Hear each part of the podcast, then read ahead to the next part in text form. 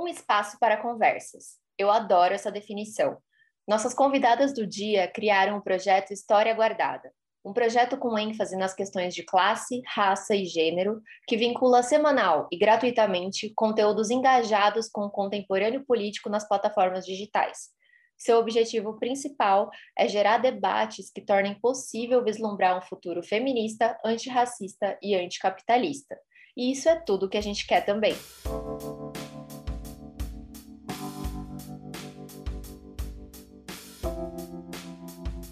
Bom dia! Mais um episódio do NanoCast começando nessa terça-feira. Meu nome é Thaís Bambosi, eu sou coordenadora de conteúdo na Nano e hoje eu converso sobre história, literatura e arte com a História Guardada. Conforme a gente já falou aqui no comecinho desse episódio, História Guardada é um espaço de conversas criado por Ana Clara Pesses e Isabela Araújo. A Ana Clara é estudante de História na UFRJ, onde pesquisa a relação entre o cinema e o ensino de História da América. Trabalha no terceiro setor no mercado editorial. Em 2020, criou História Guardada. Atualmente é responsável pela curadoria de literatura e arte do projeto e media mensalmente clubes de leitura focados em literatura de ficção. Já a Isabela é estudante de História na USP, onde integra o Laboratório de Estudos e Pesquisas sobre os Impérios Ibéricos na Época Moderna. Contribui no editorial de História e Historiografia do História Guardada, desempenhando a curadoria e pesquisa dos conteúdos. Olá, meninas, sejam bem-vindas. É um prazer receber vocês aqui no podcast hoje.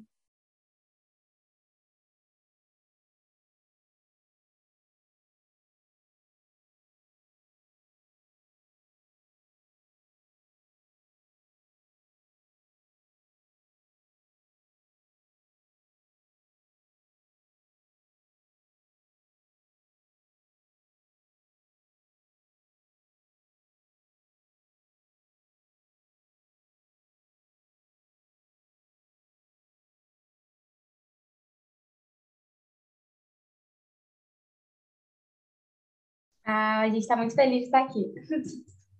Oi, Thaís, estou muito feliz, muito animada para a gravação. E é isso. Isso é maravilhoso.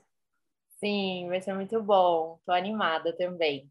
É, a primeira pergunta, a gente vai começar falando um pouco sobre como surgiu a ideia de criar o História Guardada, de onde veio essa motivação para criar esse espaço de conversa na internet. Então, é, a História Guardada nasceu em janeiro de 2020, bem assim, é, um pouco antes da pandemia. E, primeiramente, ele era um blog. Na verdade, eu tinha uma ideia assim, de disponibilizar trabalhos de graduação através desse blog. E aí eu criei o Instagram como uma maneira de divulgar os textos que iam para o blog. Só que logo eu percebi que o Instagram traz uma interação maior, tinha realmente a oportunidade de conversar com outras pessoas, o que o blog não me permitia tanto, assim, era uma coisa mais unilateral. E aí é, foi crescendo assim no Instagram, quando eu vi, as coisas foram se delimitando. Então, antes tinha uma perspectiva bastante assim, historiográfica, falava mais sobre história. E apesar de sempre ter gostado muito de ler, assim, literatura e gostar de arte, e aos poucos foi uh, se tornando um projeto mais abrangente. E no início eu fazia sozinha, né? A Isa veio como uma dádiva para me ajudar. E hoje em dia é, a gente faz tudo é, super colaborativo, assim, é super legal a relação que a gente tem. Mas até pouco tempo atrás eu tinha esse trabalho assim mais sozinha. É, e aí surgiu com essa proposta de trazer algumas das questões que eu achava ah, interessantes de serem abordadas na história, na literatura e na arte no, nas redes sociais, né? É, e acabou que foi assim, um projeto que me apresentou muita gente, é, que eu conheci, uh, é, e realmente se tornou um espaço de conversa aos poucos, porque muito do que foi uh, acontecendo na página foram ideias que uh, terceiros me apresentaram. Então, assim, aos poucos realmente foi se tornando um projeto colaborativo que acaba que tem essas perspectivas delimitadas, né, de falar de política em tudo que a gente aborda. E, e é isso.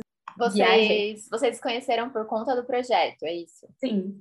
É, eu queria complementar um, um pouco o que a Ana acabou de falar, que ela criou por esse motivo, né, a democratização do conhecimento, divulgação científica, né, do, é, inspirado pelo que a gente vê na faculdade, na história.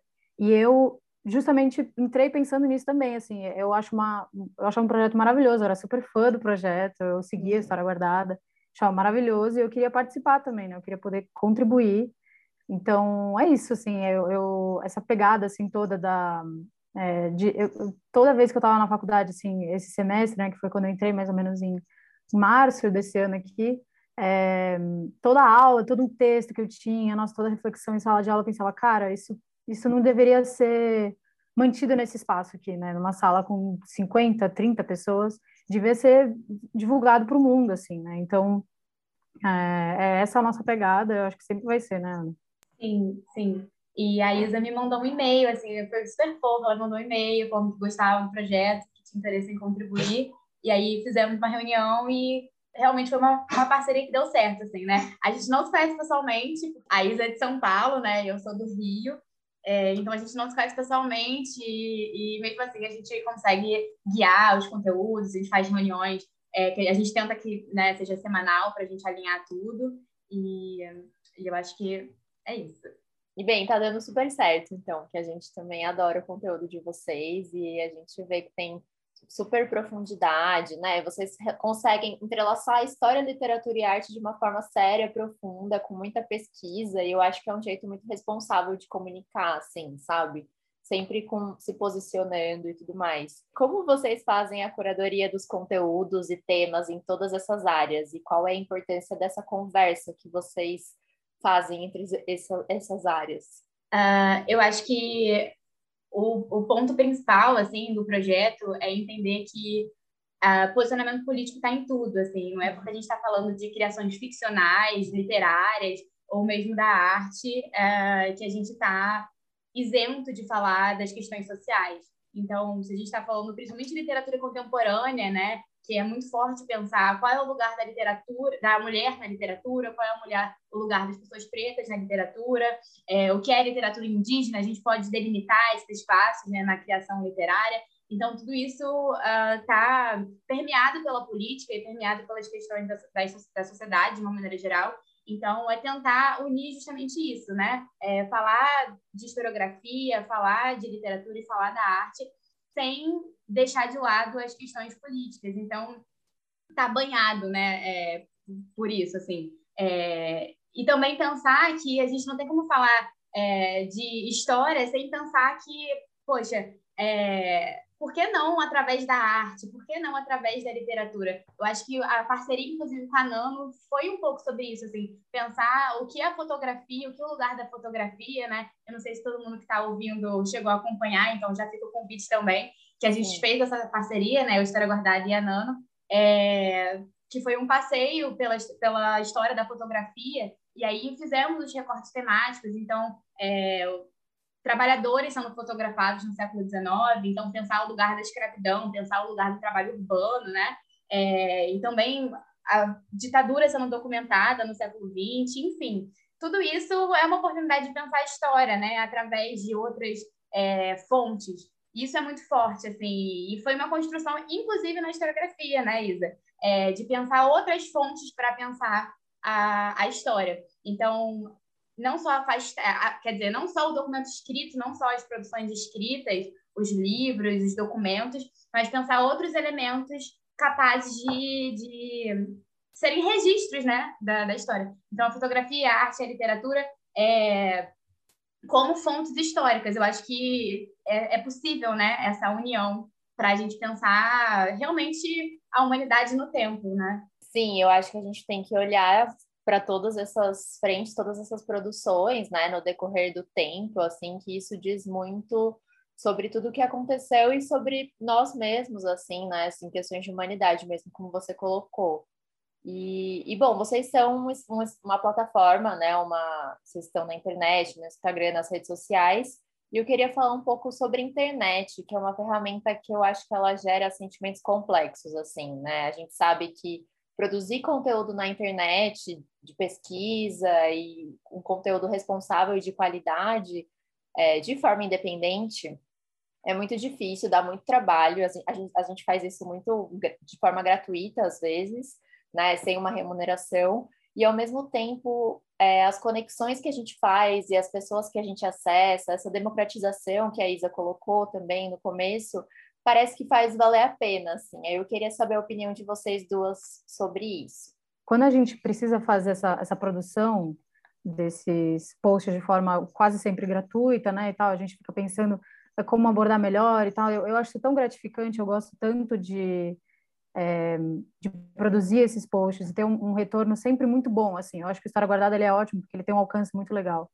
Então, é, essa questão da democratização, como ela é como ela guia o nosso projeto e por a gente ter essa essa democratização mesmo, porque cada, chega cada vez mais pessoas, editoras conhecem a gente, até intelectuais de esquerda seguem a gente.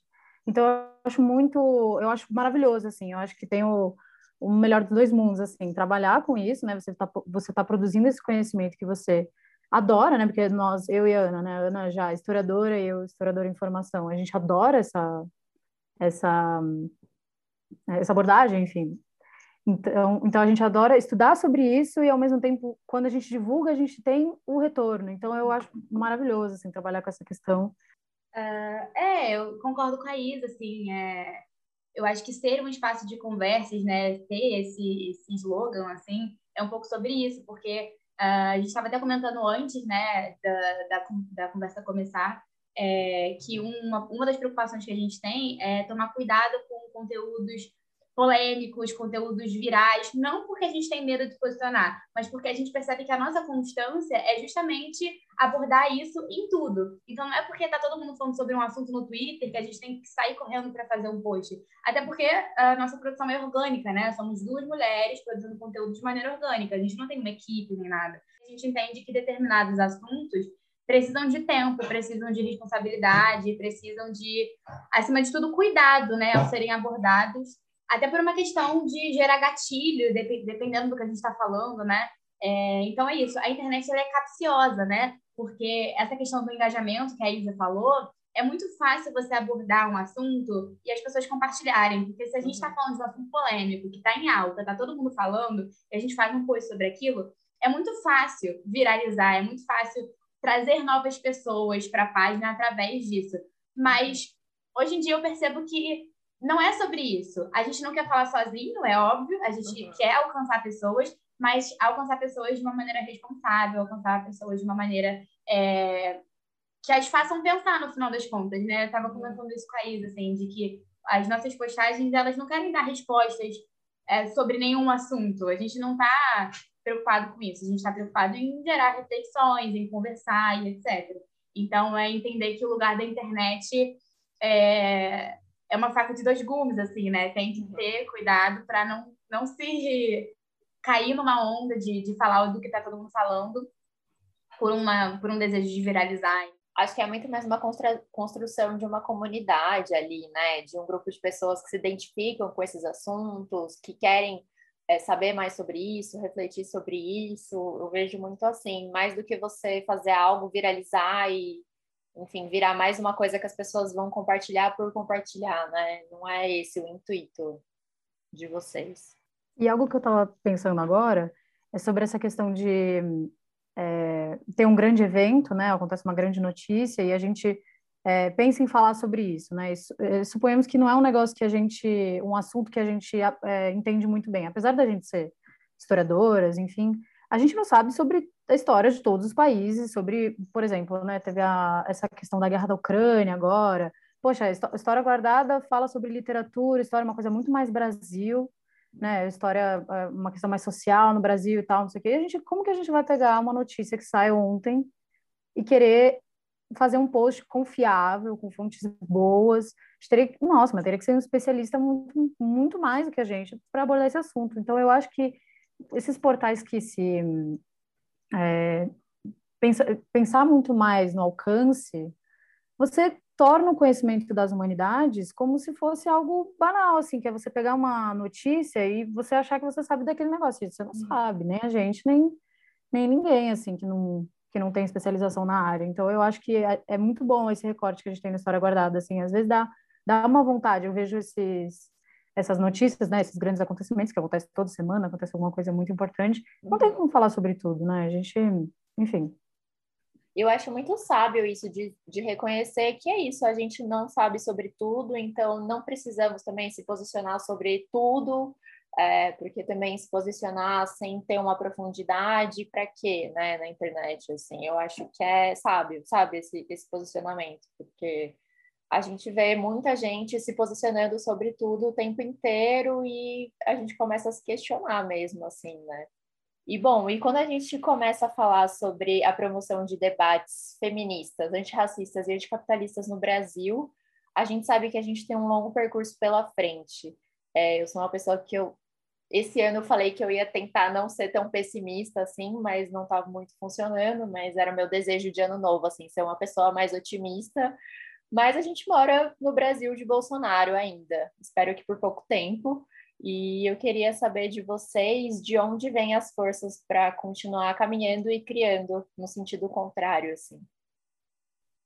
Eu acho que é uma luta diária, né? Assim, justamente de entender que a gente está fazendo um pouquinho, assim, a gente está fazendo o que está ao nosso alcance.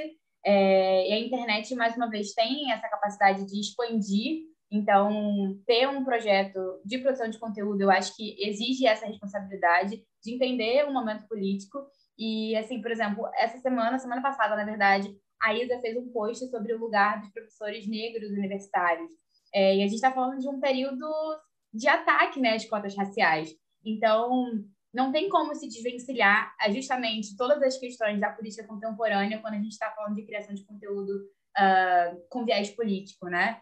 de onde vem a força para continuar, assim, eu acho que é justamente entender que o História Guardada hoje em dia tem uma comunidade que acompanha os posts é, e que, de certa maneira, pode comunicar de alguma maneira, né, é, sobre questões que são urgentes e que merecem atenção. Então, a partir do momento que a, a gente está aí há dois anos de História Guardada, um pouco mais de dois anos, é, e a gente tira força disso, assim, de, dessa promoção de diálogos e de que entender que são questões urgentes, assim, que estão postas aí, que precisam ser comentadas, né, Ivo? Sim, e essas questões, elas são, é, por exemplo, né, dando, é, retomando o que a Ana acabou de falar sobre o post dos professores universitários negros, são pautas que são cada vez mais ignoradas e tem, tentam esconder cada vez mais essas pautas, né? Então, é muito importante que um, um canal como é, um portal como é o o História Guardada, ele fale cada vez mais sobre esse assunto, né? Porque é, quem trabalha ou se interessa por pautas anti-opressão entende como esse avanço neoliberal ele é uma ameaça diária, né?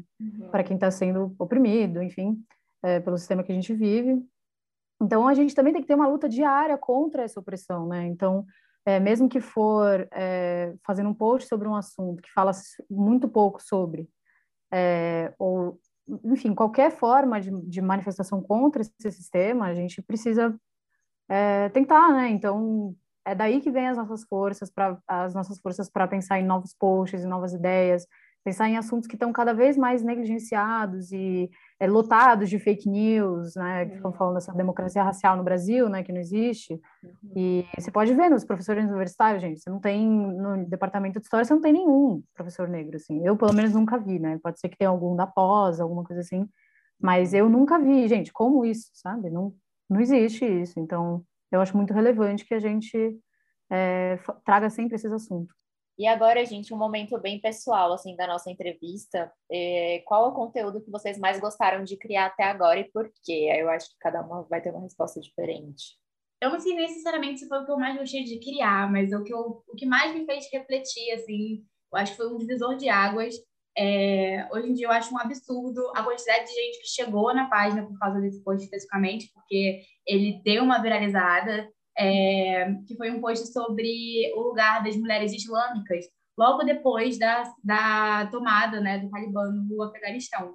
E foi super delicado, eu tive assim que ter bastante responsabilidade para fazer, porque era um assunto quente, isso que a gente estava falando, né, de ter responsabilidade quando for tratar de assuntos da política contemporânea.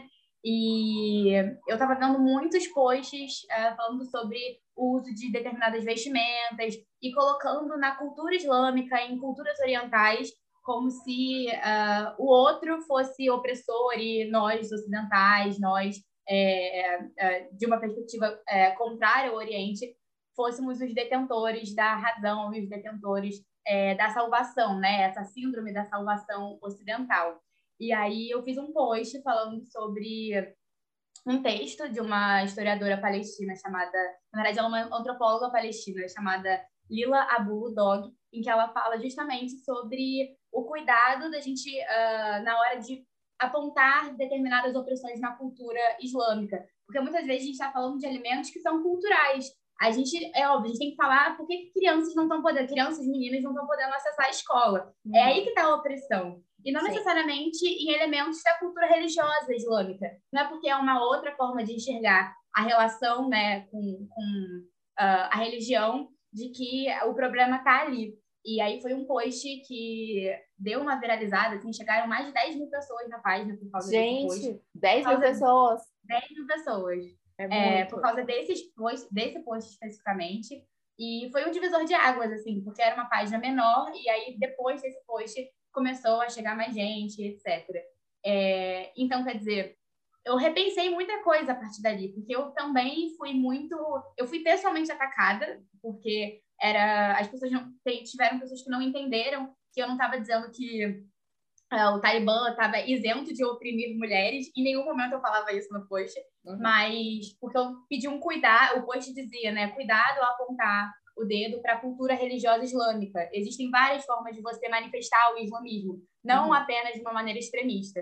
É, e aí as pessoas uh, nem todo mundo soube interpretar o que eu estava dizendo, etc. Então foi um divisor de águas. Quer dizer, talvez tenha sido o post que é, você perguntou o que a gente mais gostou. Com uhum. certeza, esse foi o que mais me deu dor de cabeça. Uhum. Mas, uh, no sentido de aprender sobre produção de conteúdo a partir dele, eu acho que foi realmente assim, um divisor de águas.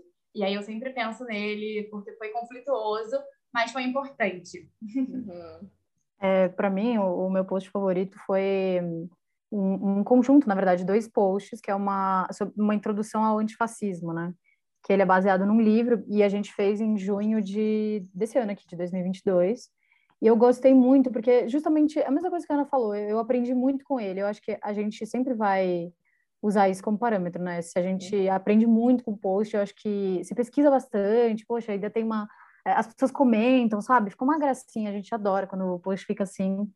Então, eu aprendi muito com esse post, porque, lógico, né, como historiadora, enfim, eu já tenho uma noção do que é a luta antifascista, uhum. mas, é, poxa, você pesquisar para postar sobre isso, para você, enfim, te dá um repertório muito maior, né? Então, é, eu gostei muito de ter produzido. Ele, ele apresenta, define e denuncia o fascismo como uma ideologia política é, que não morreu com a Segunda Guerra Mundial, que muitas pessoas, historiadores mesmo, falam isso apresenta também os símbolos do antifascismo e tem algumas citações ótimas do livro lá. Eu adorei muito ter feito esse post. E é isso, eu aprendi bastante com ele. É, é, é isso. Como chama o livro? Acho que é movi... não, não sei se é Movimento Antifa ou só Antifa, é do Mark Bray. Uhum. É, Mark, é um manual né? antifascista, não é? É, um manual antifascista. Ah, legal para quem estiver ouvindo a gente quiser ler mais sobre isso, quiser pesquisar também, acho que vale indicar. E é muito, eu fiquei pensando muito quando você estava falando que, que é isso. Vocês citaram aqui posts que vocês se identificaram e, enfim, fizeram vocês questionar e pesquisar e tudo mais, mas a criação de conteúdo é além de você pesquisar e, enfim, buscar um conhecimento para falar sobre o assunto, é como pensar em como comunicar isso, né? Que eu acho que é uma parte mais difícil, assim, que esse problema da interpretação é uma coisa muito forte, assim, no Instagram. Não sei se as pessoas não leem direito ou é, vem muito rápido e a gente tem alguns problemas, assim, também de pessoas que não conseguem interpretar muito bem o que está sendo dito ali, né? É delicado às vezes. É isso, né? Uma vez eu estava pensando, assim, que está no próprio nome, é Insta, é instantâneo. Então, as pessoas, para consumir é, conteúdos que demandam um pouco mais de leitura, às vezes tem uma trava, assim, então uma legenda muito grande. A gente, inclusive, eu e a Isa, a gente tem esses debates, assim, a gente vai botar mais texto no carrossel ou a gente vai botar mais texto na legenda? O que, que as pessoas leem mais? Então, é uma preocupação de entender que a vida contemporânea é hiper acelerada e nem uhum. todo mundo vai parar para ter disposição de ler um post. E foi o que você falou, Thaís, assim, é sobre como comunicar, né? Tem que ter essa preocupação, não tem jeito. Sim. Eu queria só fazer um comentário sobre o que a Ana falou, é, sobre o que vocês duas estão falando agora, que eu acho que não tem. Óbvio, né? Tem casos e casos, tem pessoas que realmente veem um post e se confundem, né? Vê uma informação e daí já comentam, ah, fica xingando e tal. Mas eu acho que a maioria das pessoas que xinga, por exemplo, quem xingou e falou coisas ruins para você em relação a esse post das mulheres islâmicas, não tem essa inocência, assim, sabe? A pessoa não viu, a pessoa viu errado e interpretou errado, e então ela comentou isso de forma um erro, assim. Não, a pessoa, é, geralmente são pessoas de direita que acabaram tendo contato com o seu post, e propositalmente para te desmobilizar, colocar você como, ah, nossa, Ana, então você está defendendo que as mulheres islâmicas morram, então, tipo, você não está falando isso, cara, eles sabem que você não está falando isso, eles estão fazendo isso para desmobilizar você e para fazer com que esse seu post não seja bom, entendeu? Pra, como se você estivesse falando uma coisa assim, então, é, é, só esse comentário, eu acho que não tem essa inocência, assim, nessas pessoas, eu acho que é maldade mesmo, querer uhum. musas de direita ficarem falando coisa. Tem vários. E eu ia falar agora que vocês têm uma newsletter, né, e um projeto colaborativo chamado Breves Indicações. Ia falar para vocês falarem um pouco sobre essas duas frentes para a gente, para os nossos ouvintes que querem acompanhar e até mesmo participar. É, quem for lá no link do Instagram, no link da bio, vai achar a forma de se inscrever na, na newsletter. É, e eu acho muito bacana, assim, que as pessoas têm, às vezes comentam, ai, mas ninguém mais usa e-mail. Gente, como assim? Todo mundo usa e-mail. Nossa, é, sim. É uma, é uma forma, né, ainda de acessar conteúdos e etc. É, no início eu tentei que fosse quinzenal, mas como a gente já comentou aqui, a nossa produção é orgânica, então nem sempre eu consigo ter essa periodicidade, né? E ela pelo menos já é disparada uma vez por mês, e aí é sempre um apanhado sobre uh, não só o que está rolando na História Guardada, clubes de leitura, mas indicações de exposição, coisas que fiz. Eu sou do Rio, né? Então é, acaba que fica mais restrito assim, geograficamente, mas de uma maneira geral ela é bem abrangente, trata de uh, de tudo que a gente fala na história guardada. Então, indicações de filme que possam pensar uh, questões feministas, é, músicas, playlists, tem um pouco de tudo, assim. E, uh, e eu acho muito legal que é uma maneira mais direta de chegar até as pessoas, porque vai entrar na caixinha de meio delas, queiram elas, queiram não, a não ser que elas se descadastrem.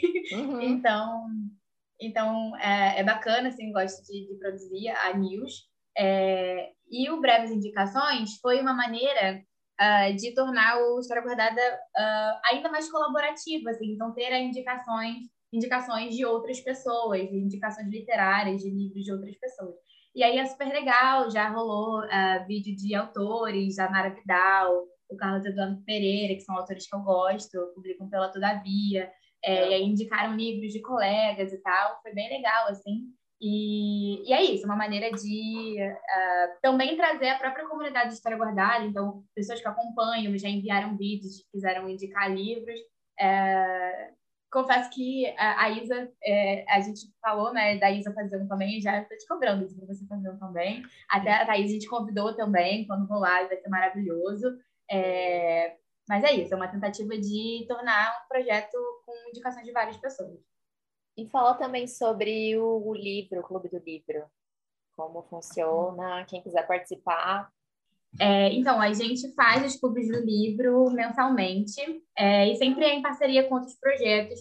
Desde agosto do ano passado, a gente tem feito com a Salvo Conteúdo, uh, que é um projeto que também vale a pena acompanhar, uma curadoria uh, de filmes, livros, playlists, é bem bacana.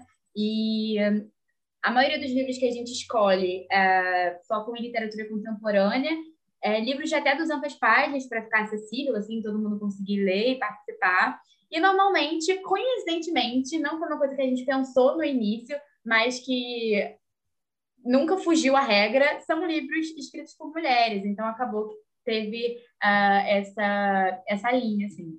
E é sempre muito bacana conversar. A Isa uh, participou dos últimos, né? É sempre bacana, assim, uma oportunidade de de compartilhar, né, impressões literárias e tal. E às vezes falar mal do livro não, não acontece, né? É um espaço também para desabafos, acontece de não gostar. E mas é sempre bem bacana. Fica aí também o convite. O próximo vai ser no dia 30 de agosto, sobre Eva, que é um livro da Vara Vidal, que está aí pensando as questões da maternidade, Acho que eu ainda não avancei na leitura, mas acho que. Meu, tá aqui o meu, ó. Ainda não. Ah, tá vendo? Tá de próximo aqui, em algum momento eu vou ler. Ah, é isso. Eu ainda não comecei, quer dizer, eu comecei, mas ainda não, não avancei assim. E acho sempre muito bacana essa. Isso que a gente estava falando até, né? De como as mulheres têm se apoderado para falar de temas que uh, não necessariamente já foram esgotados. Então, pensar a maternidade, pensar né, essa, essa mulher pecadora, né? Quem é Eva, no final das contas, né? Então, é muito bacana ver isso refletido na literatura e o clube tem um pouco essa, essa pegada de pensar novos nomes da literatura e, e etc. E os encontros são uma vez por mês, online, é isso? Isso, é sempre por Zoom e sempre uma vez por mês. É, a gente lê o livro separadamente, temos um grupo no Telegram para ir comentando, mas aí o encontro é, é, normalmente é mensal. E quando o autor é brasileiro, contemporâneo, a gente tenta trazer para participar com a gente. Na, na última edição, é muito legal. Na última edição, a gente leu a Pança de Burro, né? Uhum. Que é um, um, lançamento da companhia, e a autora é a Lívia de Orsola. E foi super bacana, assim, falar sobre esse processo de tradução e, e falar do livro. É sempre bem bacana, hein? Fica o, o merchan. E, gente, a gente está caminhando para o fim aqui, para finalizar. Eu queria que vocês contassem aqui para a gente, para os nossos ouvintes, quais são os projetos futuros, é, o que, que vocês estão pensando em fazer ainda esse ano, nos próximos anos, quais são as vontades de vocês com o projeto, e também convidar as pessoas para participarem da campanha de financiamento coletivo que vocês têm, que eu vi ali, que é no Apoia-se, né? E para as pessoas poderem apoiar esse conteúdo, a gente é super fã aqui na Nano e quem mais gostar também da, dos conteúdos que vocês produzem, poder apoiar esse projeto super lindo. Ah, obrigada, Thaís. É, Isa, vamos falar sobre o clube que a gente quer fazer, os clubes de não ficção? Bom, a gente está, como projeto desse ano ainda, querer inaugurar um novo clube do livro, que não aborda só literatura brasileira, enfim, mas é, historiografia mesmo, né? Não necessariamente livros maçantes e gigantes, que a gente sabe que ninguém vai participar. Se pegar e botar um livro quilômetro, tipo, muito, muito grande. Então, a gente estava querendo introduzir uma, é, um novo clube do livro de livros de, de não ficção, e eu, eu iria co coordenar, né, Ana? Mas a gente ainda não sabe, a gente ainda está planejando, escolhendo as obras, ainda como é que vai ser. E acho que esse é o, o, grande projeto que eu consigo lembrar agora. Acho que a gente pode dar um spoiler da, da possível próxima parceria com a Nano, né? Que a gente está estruturando. É, eu estava conversando com a Isa, inclusive, essa semana, de que sempre tive vontade de fazer um, um, uma série sobre capas de livro, assim, porque eu acho que é uma ótima oportunidade de juntar arte e literatura até, né? Mas uhum. pensando no objeto livro. Então, Sim. sempre estou assim em livraria, eu fico encantada com as capas. É... E aí já teve alguns vislumbres assim de postagem sobre isso. Eu fiz uma sobre o Avesso da Pele, do Jefferson Tenório, uhum. que é uma obra linda do Antônio Bar, é... que chamou O Trampolim, e que tem tudo a ver assim com, com o livro. É uma obra que já existia, se não me engano, é de 2010, posso estar enganada mas é uma obra que já existia e foi escolhida para estampar né, a capa do livro do, do Jefferson Tenório. E, e eu fico meio encantada, assim, como uma obra que às vezes já até existe, pode dizer tanto sobre um livro, pode comunicar tanto sobre um livro. E, e eu, eu curto muito o trabalho da Beatriz Milhazes também, e ela ilustra os livros da Lígia Fagundes Teles, que é uhum. é a minha autora favorita, assim, da vida. Fico até emocionada em falar da Lígia, não sei de onde vem essa relação que eu tenho com a Lígia Fagundes Teles, mas que tem tudo a ver, assim, a, a, as obras da Beatriz com, a, com, as, com os livros da Lígia. Então, acho que seria uma série super legal, que vai vir aí, estruturadinha, bem bonitinha, é, para a gente pensar as capas, as artes dos livros e, e etc. É, então, também é um projeto que futuro, fora o clube que a gente está pensando. É, mas é isso, assim, é esse gás de também sempre uh, tá, tá se enfiando em coisas novas e novas parcerias. É muito legal ver isso, assim, de que uh, essa capacidade de uh, não existir sozinho, né? Assim, história uhum. guardada hoje em dia. A gente, a Isa está sempre fazendo uh, parcerias com outro projeto que a gente gosta muito, que é o Traduagindo. É um projeto sobre tradução. É, é, eu acho incrível o que eles fazem, que é comunicação política pensando em tradução. Então, eles traduzem textos uh, de viés marxista, mas não só, é textos anticoloniais, que muitas vezes não têm acesso, né, Isa, aqui no Brasil, e aí eles estão procurando tradutores independentes para trazer isso, e as, as, pessoas poderem ler e acessar, e são super parceiros nossos, assim, lá na História Guardada. Então, é, novas parcerias sempre surgindo, e nosso desejo é esse, assim, né, né Isa, de, de não existir sozinho, de ter novos parceiros e pensar novos, novos projetos. Ah, não, eu ia falar sobre o que a Ana esqueceu, não esqueceu, né, mas enfim, de falar do, do da nossa do, do Apoia-se, né? Que a gente tem o Apoia-se, né, para vocês que estão ouvindo poderem colaborar com a gente, porque é muito importante, nosso trabalho é uma gracinha. Então, fiquem à vontade para ajudar, sempre que vocês puderem, com um, dois, cinco reais por mês, ia ser maravilhoso para a gente. Dar um incentivo. Sim, você sabe qual que é o, o, o link? Ele tá na. Ah, desculpa. Tá na bio, né, do Instagram? É, tá na bio, tá na bio, mas é fácil de achar também, porque é apoia.c é, barra História Guardada. Tá, fechou. E aí, todo mundo que quiser ajudar, qualquer valor já ajuda muito, né? A continuar fazendo esse trabalho tão legal. Gente, obrigada pelo papo, pela conversa. Espero que vocês tenham gostado. Eu amei esse episódio. Foi muito legal. Ai, feliz. Muito obrigada pelo convite. A Nano tem sido aí uma parceirona nossa e a gente adora assim, o trabalho de vocês, é muito bacana. Conhecemos, inclusive, outros projetos, né, por conta da parceria com vocês, então sempre muito bacana essas interlocuções, né?